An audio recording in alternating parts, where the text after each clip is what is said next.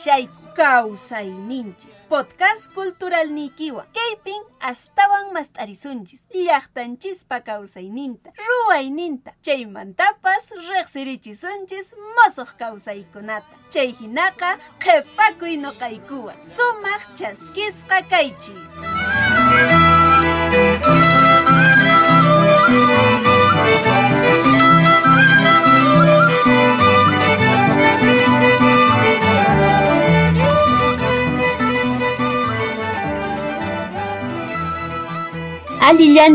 Meinayan, ¿cómo están todas y todos nuestros oyentes? Y Meinayan tarikunkichis, Kalillachu, Alejllachu, Maimantañan kutiamushenkichis, Ñankay kashanchis, con tu podcast cultural Ninchis.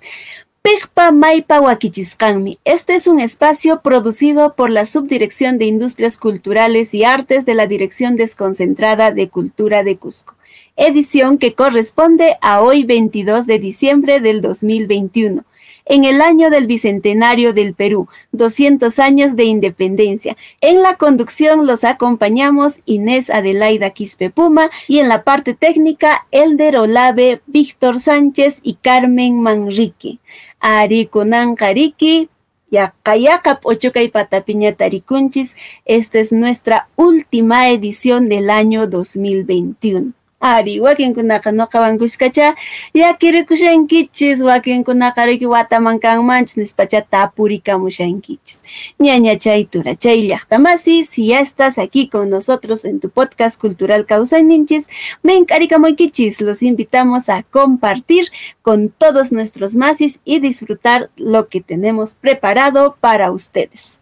Estamos por Radio Fonoteca, Facebook, YouTube y Spotify del Ministerio de Cultura de Cusco. Compachay, ñañachay, turachay, nishankichariki, imanaqtintaq kayrillo simun nispacha. Nuestro podcast cultural Causa y Ninchis llega con el objetivo de visibilizar y reflexionar sobre el quehacer de las iniciativas de promoción cultural, artística y de desarrollo sociocultural de agentes culturales vigentes.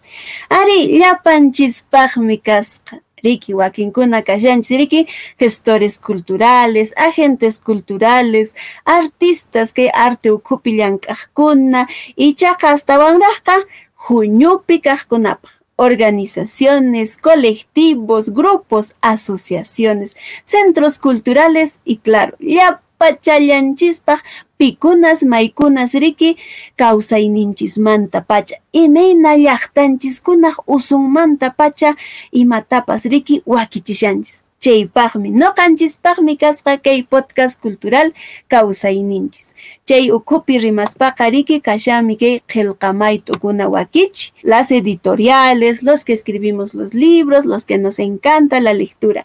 Y ahora vamos a hablar un poquito sobre la ley del libro. Ley número 31053, ley que reconoce y fomenta el derecho a la lectura y promueve el libro. Imanentaq kayri, imapaqtaq kayri wakichisqa kashan nispachata purikushanchis, esta ley tiene por finalidad reconocer y fomentar el derecho de las personas a la lectura y promover el acceso al libro bajo un marco de inclusión, construcción de la ciudadanía y desarrollo humano, en beneficio del interés público, así como el fomento de las micro y pequeñas empresas dedicadas a la industria editorial. Keinatan Nisrake, artículo ñaupajkaj, artículo P, finalidad y objetivo de la ley NESCAP. Chaynan kashan mink'asqachu mink'ashankichu manachu mink'ashanki ñañay turay imeynan kampas. Hoy en nuestro podcast cultural Causa y Ninchis tenemos como invitado al director de la revista Sahara, Enrique Riveros Yawa, con quien estaremos conversando sobre el trabajo que vienen desarrollando. Riki imanaqtin siwakichikuran, hayk'aqmi, imakunatan llank'anku, pikunawanmi llank'anku, chaymantakunan rimarisunchis. De esta manera, ñañay turay, iniciamos con tu podcast cultural Causa y Ninchis en su edición final del año 2021. Les damos la bienvenida y los invitamos a sintonizar, compartir y comentar.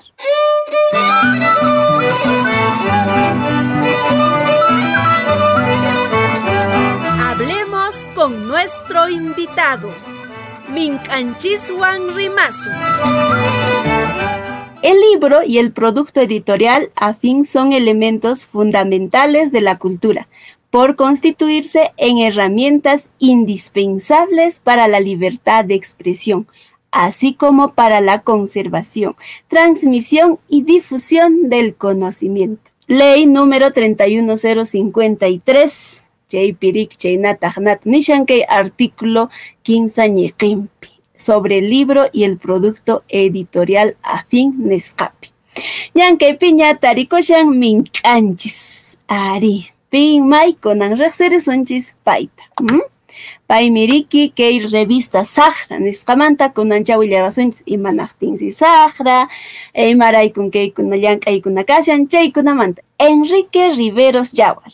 Rick Yabar nispaykunanqa ichapas hamunman karan Yawar nisqamanta. Chayshatapas chaymanta tapuyusunchis. Él es de Quispicanchi, Urcos. Estudió en la Facultad de Comunicación Social e Idiomas de la Universidad San Antonio Abad del Cusco un diplomado internacional en políticas públicas y derechos de los pueblos indígenas y afrodescendientes de la Pontificia Universidad Católica del Perú y en el Instituto Internacional de Derecho y Sociedad.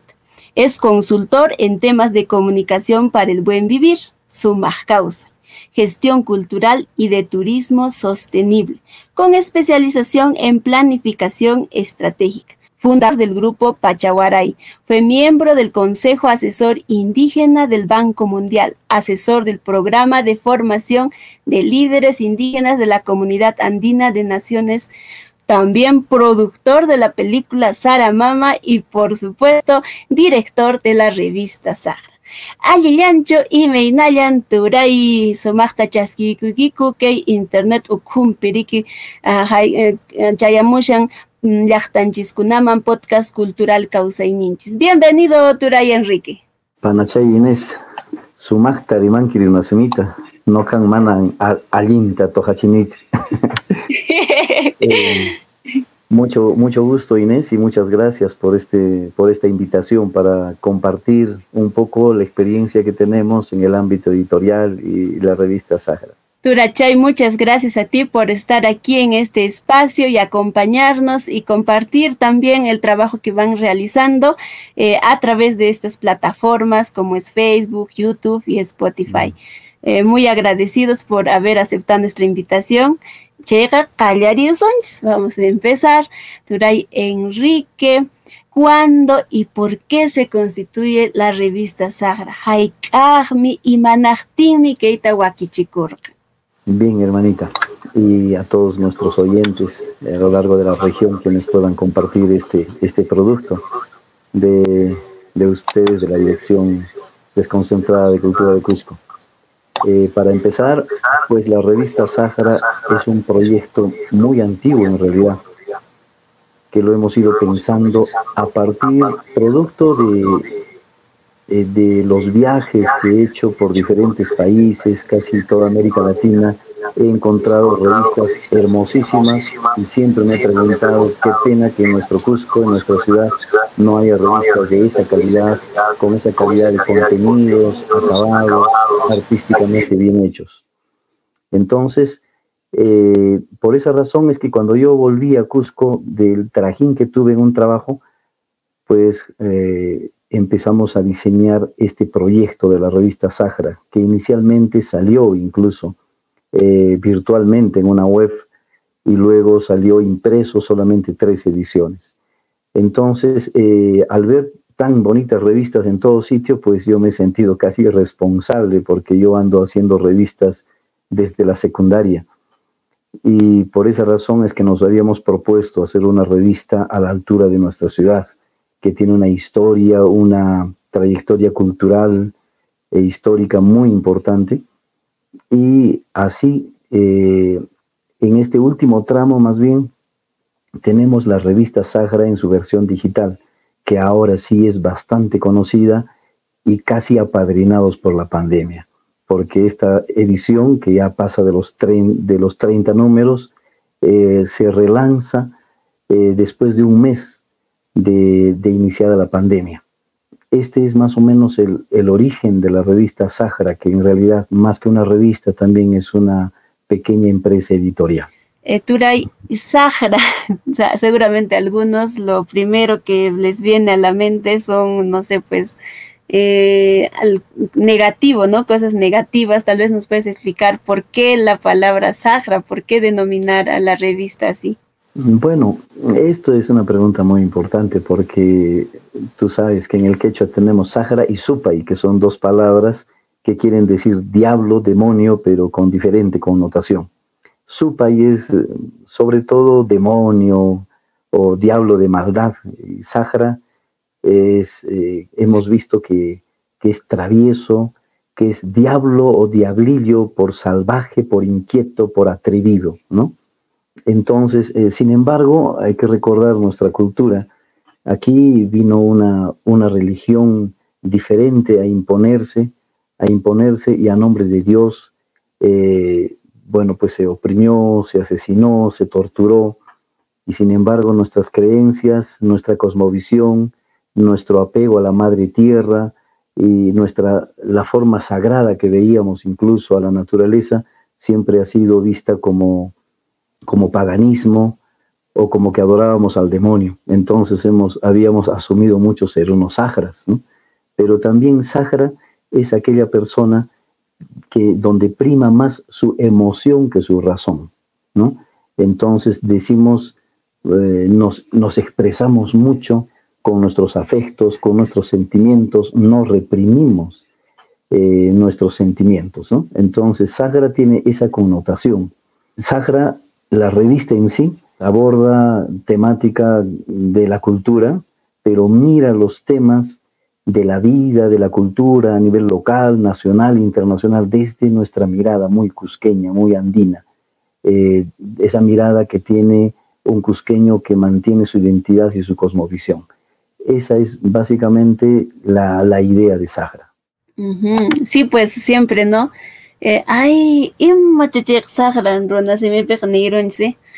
Y no siempre, pues, como mencionas, ¿no? Es eh, negativo, sino es más bien a lo, a lo que bien lo mencionas, ¿no? Más eh, al traviesito, al inquieto, ¿no? Que no deja de hacer, ya terminó, le dice esto, ¿no? Otra cosita ya también, y bueno, sí, a algunos nos falta ver también esa parte. Eh, Kusaturay, ¿qué temáticas han tocado hasta ahora en vuestras ediciones? Bueno, eh, para complementar lo anterior, quería decirte, como dices, ¿no? Eh, Sahara es tan, tan andino que en realidad mm, casi es casi como que la cultura occidental nos ha enseñado a razonar mucho, a ser muy razonables, ¿no? Es decir, a calcular, me conviene, no me conviene. Si digo esto a mi jefe, me bota del trabajo. Sin embargo, el Sáhara no tiene miedo a reprimir sus sentimientos, por eso los andinos posiblemente, que muchos que somos unos sáharas, y es saludable hasta para la salud emocional, expresarse, expresar nuestro, nuestro amor y nuestro odio y no reprimirlo.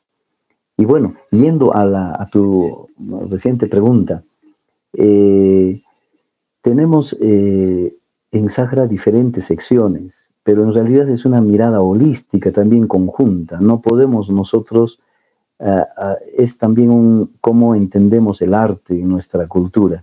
No podemos separar casi los temas. Tenemos que hacer una revista bonita, con sentimiento, muy sagra, pues con poesía, con música, eh, con artículos que emocionen. Hay mucha gente que quiere escribir en Sahara y nos manda sus artículos y vemos a veces que son artículos muy académicos, muy pensados. Y a veces les tenemos que decir, tienes que despertar tu Sahara porque tiene que emocionarnos el leerte, ¿no? Entonces, eso básicamente. Ahora, temas, hemos abordado todos los temas de la cultura, temas de la política, pero no de la política doméstica, sino de la política un poco que trasciende, sobre todo pensando en una cultura política que tanto, tanta falta hace a veces en nuestra sociedad con la coyuntura que estamos viendo. Eh, tenemos, como decíamos, eh, Ojo de Sáhara, que es justamente esa sección donde nosotros vemos el acontecer cotidiano con pequeñas notas, pero otra vez tratando de mirar eh, con una mirada pues traviesa, ¿no? que no se ve a veces en los medios, que no se calla, por eso se llama Ojo de Sáhara. Luego vienen columnistas, nuestros columnistas, que hemos sido, eh, buenos columnistas tienen que tener el principal requisito, ser unos sáharas, es decir, ser muy eh, equilibrados en razón y emoción. Y si les gana la emoción, mejor. Entonces tenemos secciones eh, columnistas fijos, porque también es otra característica que algunas revistas en regiones, en provincias, como nos llaman, eh, tienen ese pequeño error de creer que una revista es juntar todos los artículos que lleguen y ya, publicarlo.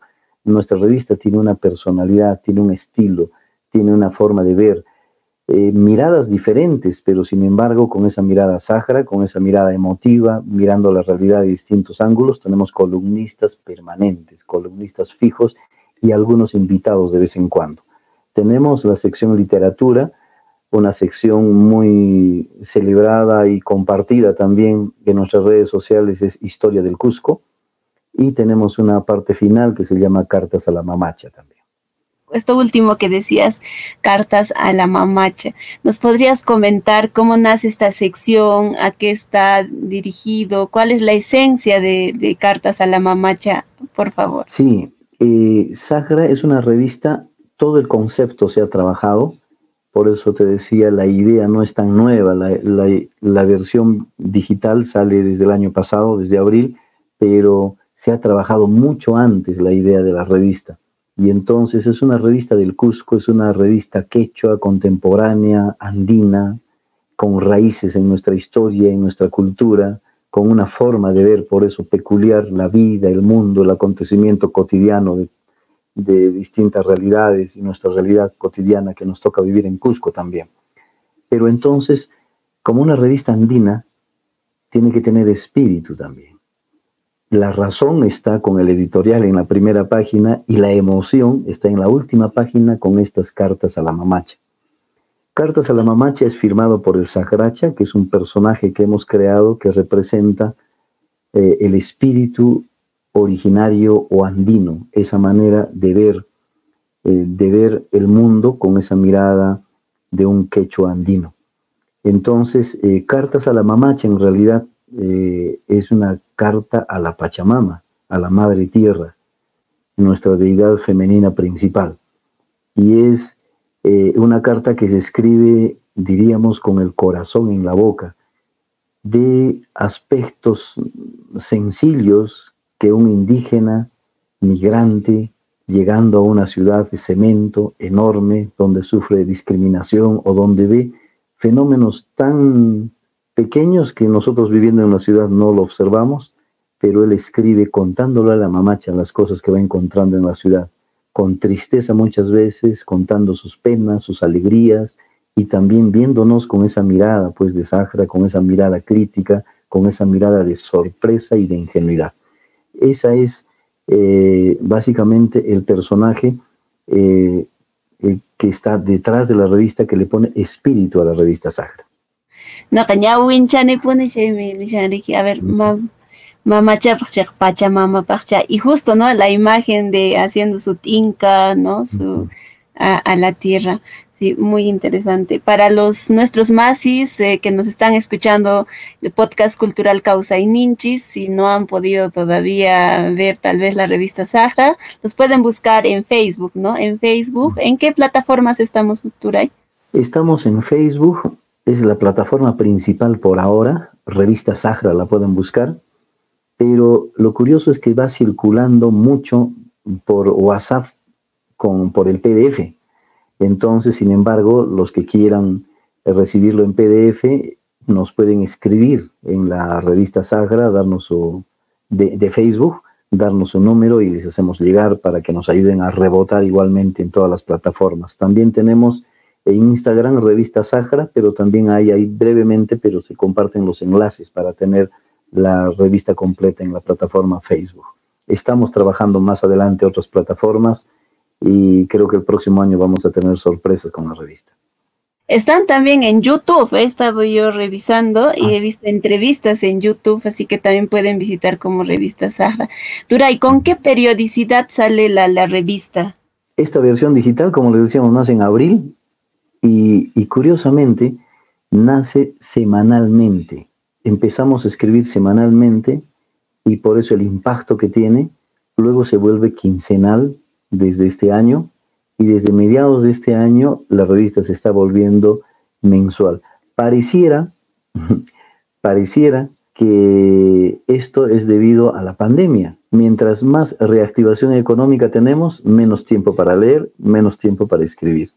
Entonces, este fenómeno lo estamos observando, estamos viendo cómo adaptamos la revista a estos tiempos, sin embargo, ya en mucha gente ha quedado el hábito de leer Sagra, que cuando lo hemos hecho mensual, desde julio, mucha gente se ha puesto a reclamar, a pedirnos, pero también al mismo tiempo hemos visto que por ser un poco más extensa las primeras ediciones, hay mucha gente que no la termina de leer en una semana o en 15 días. Entonces, la pandemia en realidad eh, nos está mostrando varias cosas a analizar.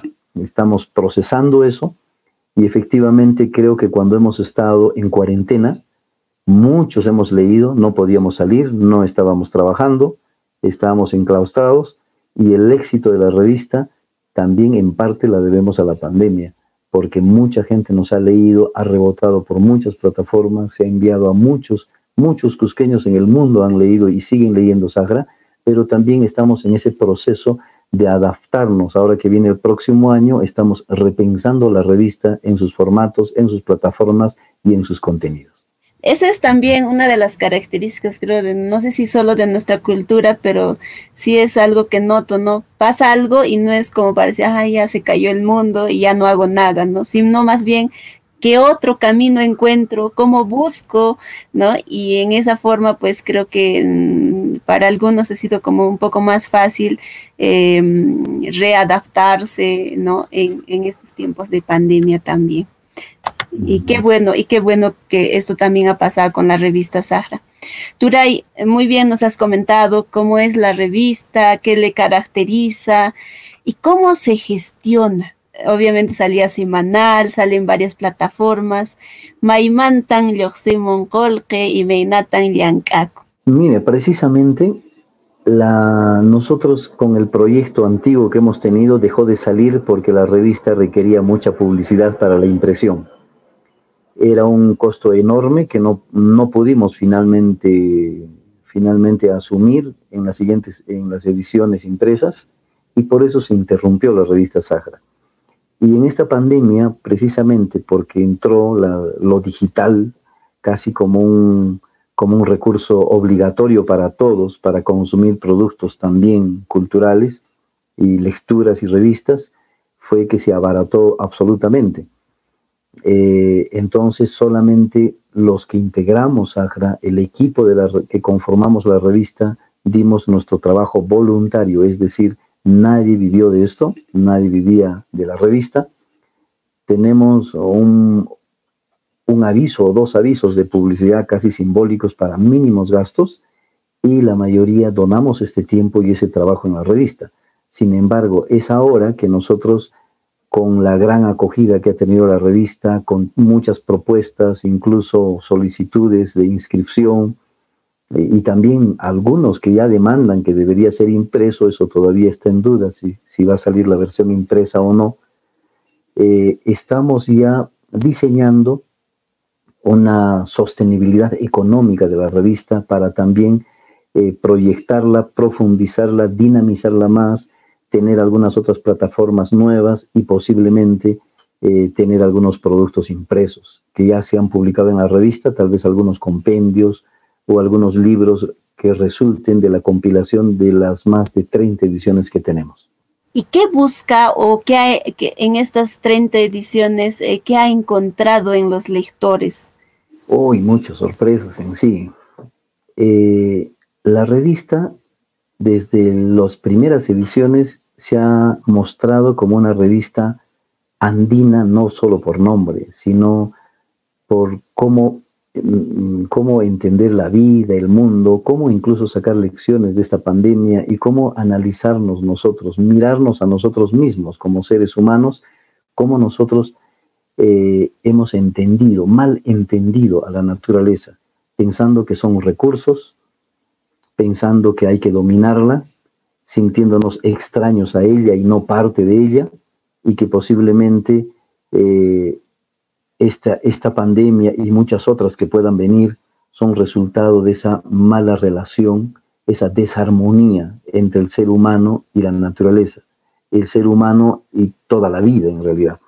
Entonces, el consumismo, el mercantilismo, llevado hasta los alimentos que se han convertido en una mercancía, todos estos son temas para reflexionar. Hemos empezado con Sahara a tener una mirada diferente, pero esa mirada que nos da el pertenecer a una cultura originaria que ha tenido valores y formas de relacionarse con el todo, con la naturaleza, diferentes, y que en realidad nosotros como andinos, como cusqueños, en el fondo tenemos esa mirada, que a veces la vamos olvidando, la vamos descuidando por la influencia de los medios, por la influencia de la vida eh, consumista que tenemos y que está estimulada por modelos eh, que este sistema ha asumido y que lamentablemente vamos olvidando y vamos dejando. Vamos siendo asimilados por una cultura consumista, por una cultura que tiene una mirada muy diferente que nos provoca estos desequilibrios, no solamente en la salud con la pandemia, sino en la economía y en el bienestar en general.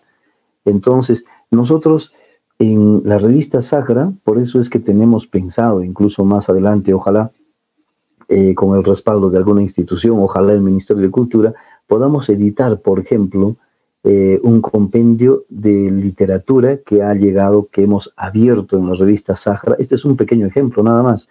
Hemos abierto, hemos convocado eh, a que escriban poesía o cuento de pandemia y tenemos, hemos acumulado un archivo enorme de hermosas reflexiones desde la poesía, desde la palabra, experiencias y, sentires que hemos tenido en, este, en esta pandemia que todavía estamos atravesando, pero diríamos que el año pasado, hasta medio año de este año, antes de las vacunas, ha sido un golpe muy duro que ha hecho, que ha hecho repensar la vida y mirarnos a nosotros mismos. Entonces, este es un pequeño ejemplo de qué es que hemos encontrado en Sahara de parte de los lectores y también, lógicamente, los artículos que se han escrito en esta etapa eh, creemos que son fundamentales para poder seguir leyéndose y espero que muchos de los oyentes que no conocen Sahara pues lo puedan buscar en, en el Facebook y todavía nutrirse de esta experiencia que cada uno de los columnistas y los participantes en las distintas secciones de la revista pueden encontrar. Ajá, estas son muy buenas noticias. Justo yo, mi pregunta iba, ¿no? ¿A qué otros proyectos tenían para el 2022? Y imagino que es uno de ellos. Eh, y si tuvieran otros, tal vez nos podrían adelantar o tal vez es sorpresa, no sé, depende de ahí, Enrique. Sí, Panacha Inés.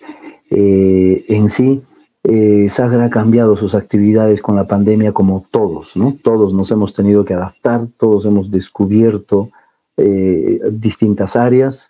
Nosotros nos hemos refugiado en la revista Sagra porque muchos de nuestros proyectos se cayeron con la pandemia, como la mayoría de ciudadanos, no solo del Perú, del mundo entero, ha tenido que adaptarse a lo que había. Sin embargo, estos meses ya estamos visualizando lo que viene. Nosotros eh, revista Sagra, más que una revista, es Sagra Editores, una empresa que se llama, en realidad es una línea editorial solamente, Sagra Editores, pero mm, es Sagra Procesos Comunicativos, que, tiene, que tenía muchos proyectos en marcha. Uno de los proyectos era la filmación de una película que está justamente financiada, premiada por el Ministerio de Cultura, la película Sara Mama, El Espíritu del Maíz, que en febrero o marzo del año que viene vamos a retomar. Asimismo, en el área editorial, nosotros ya estamos estos, estos días produciendo, terminando cuatro hermosos libros, eh, escritos seguramente a lo largo de esta pandemia, de estos años, y que en enero eh, posiblemente sean los primeros cuatro libros editados en Cusco, porque va a salir fresquito los primeros días de enero.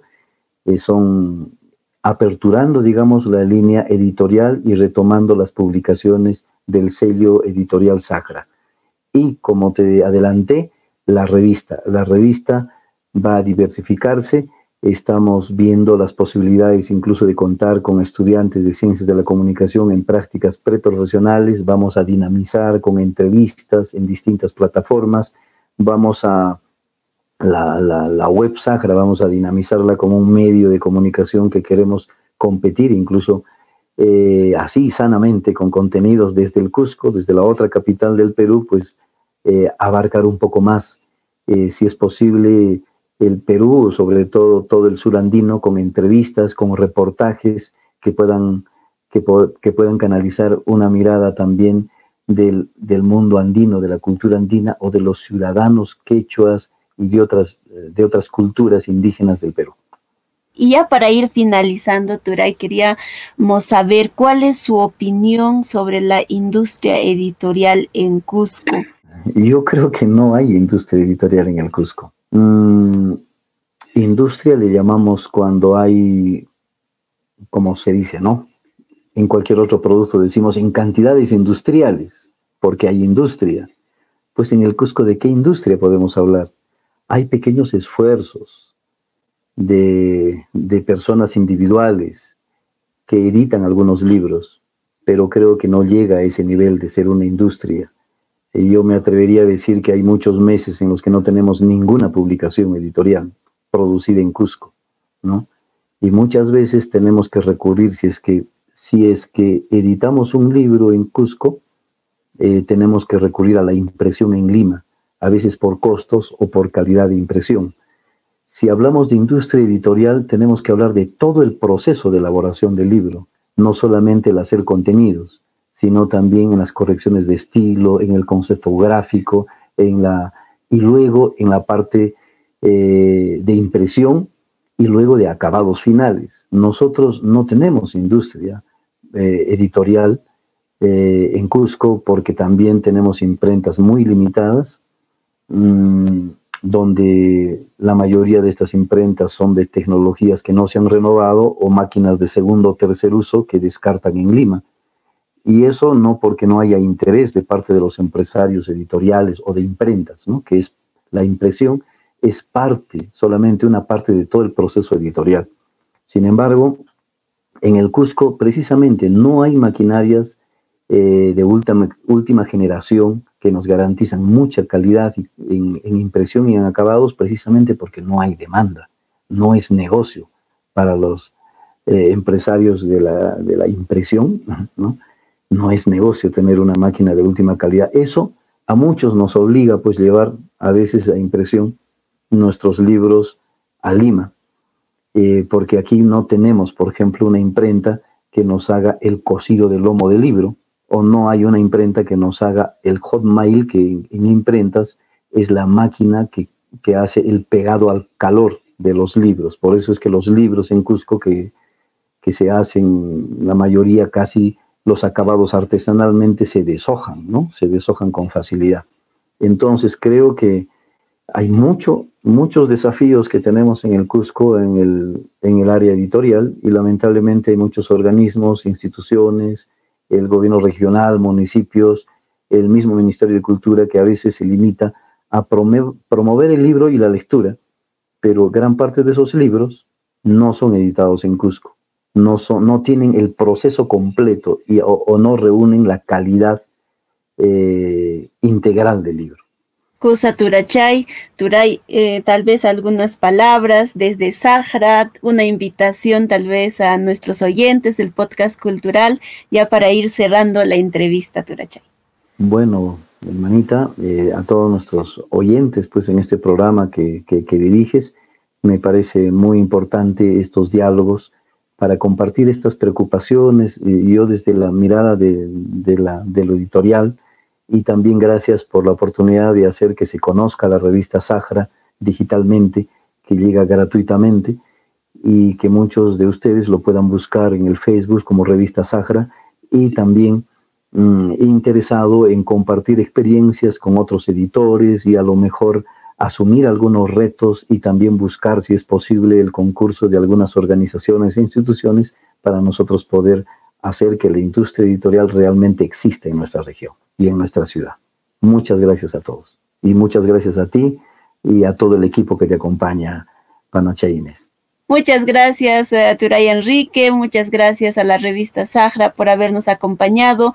Un saludo desde aquí a todo tu equipo, a los columnistas, a todos los que hacen posible eh, que la revista Sahara pueda llegar pues a, todos los que estamos interesados en conocer nuestra cultura y también todo el ámbito cultural, político, eh, social, pero como bien lo dijo su director, desde la sajería, desde la inquietud y con los ojos de Sahara. Muchísimas gracias a Enrique Veros Yavar por habernos acompañado. Auguramos muchos éxitos, que se cumpla todo lo que se está proyectando para el 2022 y mucho más. Ricky hasta que Wakichikuna, Huachachun, Huachachun, Hampuchun, Hampuchun, Espachariki, Huajarikusunchis.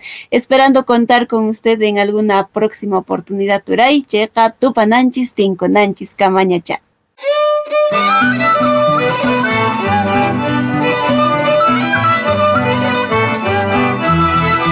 Dirección Desconcentrada de Cultura de Cusco, Uruguay Nincuna, Llancay Nincuna, Mincacuy Nincuna.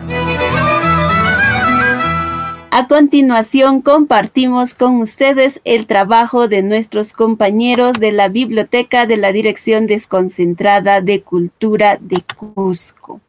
Kunanka Uyariusunchis, origen del villancico. Amigos, en este mes en el que se respira el aire navideño, escuchamos muy seguido por doquier una música a la que conocemos como villancicos, pero pocas son las personas que saben el origen de estas melodías pegajosas.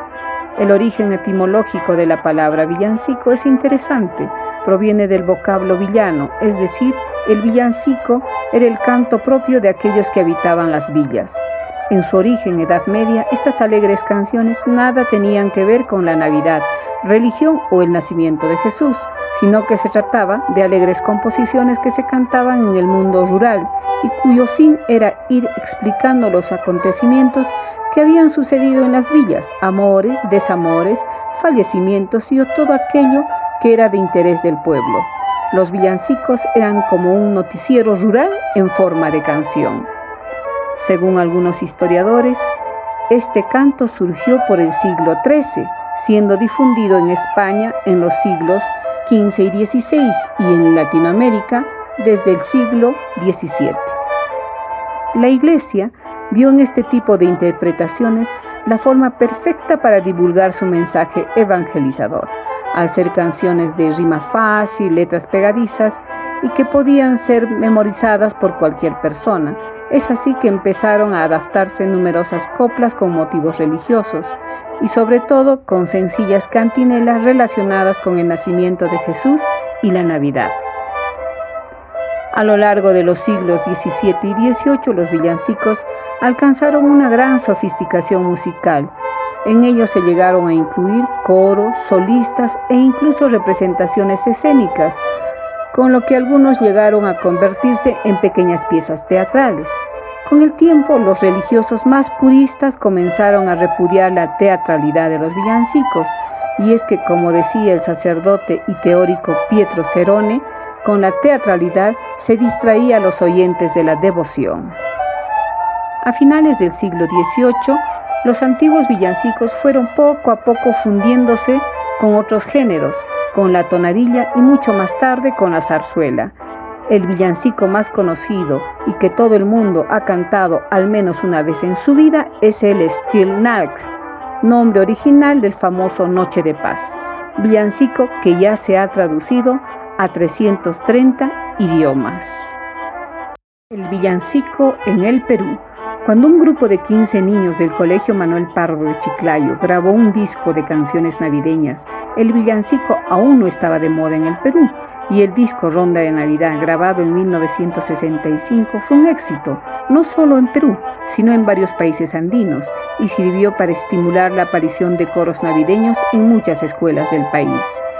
En 1971, en pleno auge de los coros infantiles, aparece el que quizá es nuestro coro más conocido, los Toribianitos, del Colegio Santo Toribio del antiguo barrio de Malambo en el Rímac, cuyas presentaciones era todo un espectáculo y es que cantaban y bailaban vestidos de rojo y blanco. Con los Toribianitos se consolida un formato de villancicos a la peruana que se vuelve referente latinoamericano. Pero a la propuesta le faltaba un paso más, adaptarse a los géneros musicales de moda. Y eso sucedió con una agrupación que llegó desde la Cordillera Blanca.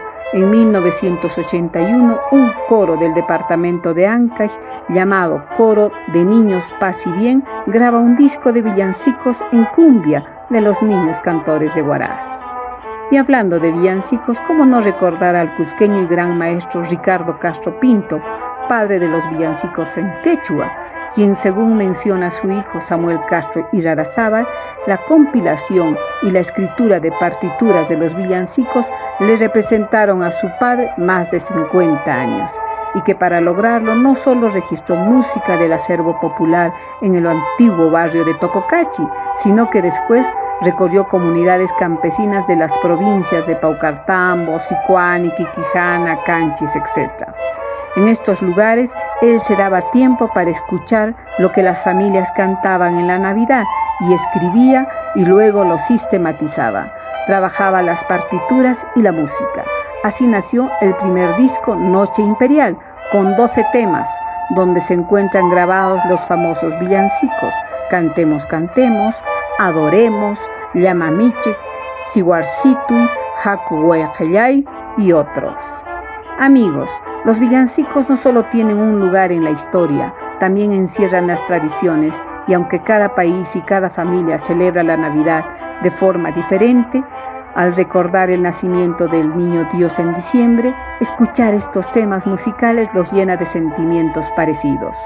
A los adultos los recuerda su infancia, su niñez, a los niños les invade la alegría de que se aproxima Nochebuena y podrán abrir muchos regalos. Pero sobre todo estas canciones invitan a grandes y pequeños a vivir intensamente estas fiestas. Ahora amigos, los invito a escuchar el villancico Llama Michik, coro y orquesta Asociación Cultural Cantu, Cusco.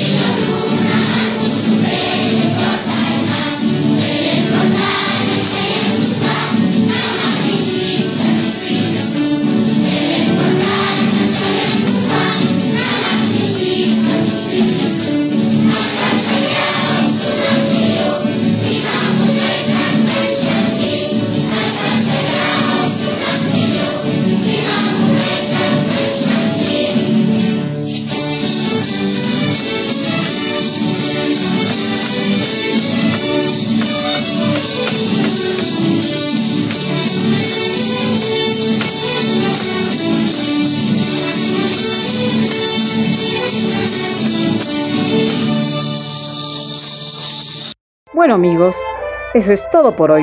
Los invito a visitar la página virtual de la Biblioteca de la Dirección Desconcentrada de Cultura Cusco.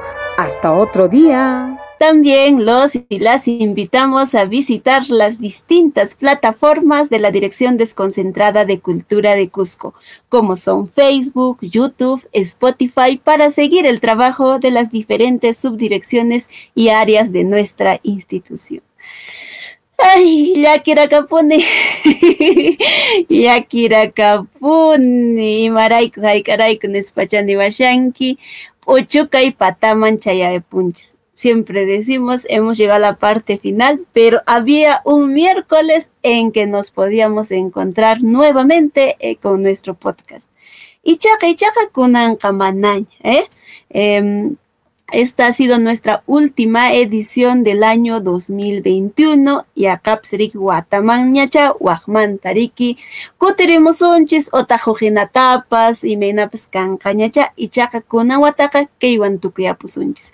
Muchísimas gracias a todos quienes nos han eh, seguido, han compartido nuestro podcast cultural. Eh, gracias también a los que nos han visitado en YouTube, en Spotify. A todos, ya pone hatun marqakucha chikamukichis keimanta pachariki sumaqta napayakamuykiko. Que pasen una hermosa Navidad, chaymantapas amushanriki hatun musuq wata kallari sumaqta yachaskiyusunchis watata hawqaylla imapas kananpaq sumaqta ima umanchispi yuyaykusqanchis sut'inchakunanpaq riki para que todo se cumpla, vamos a recibir un nuevo año y ya nos estaremos volviendo a encontrar en el año 2022. A nombre de todo el equipo que hace posible que el podcast cultural eh, salga también para todos ustedes, eh, les y los agradecemos. No kaikuanka, mañacha. Tupananchis, Tinkunanchis Kama. Agradecemos su sintonía y su compañía. A nombre de la Dirección Desconcentrada de Cultura, nosotros nos despedimos. Tupananchis, Tinkunanchis Kamaña.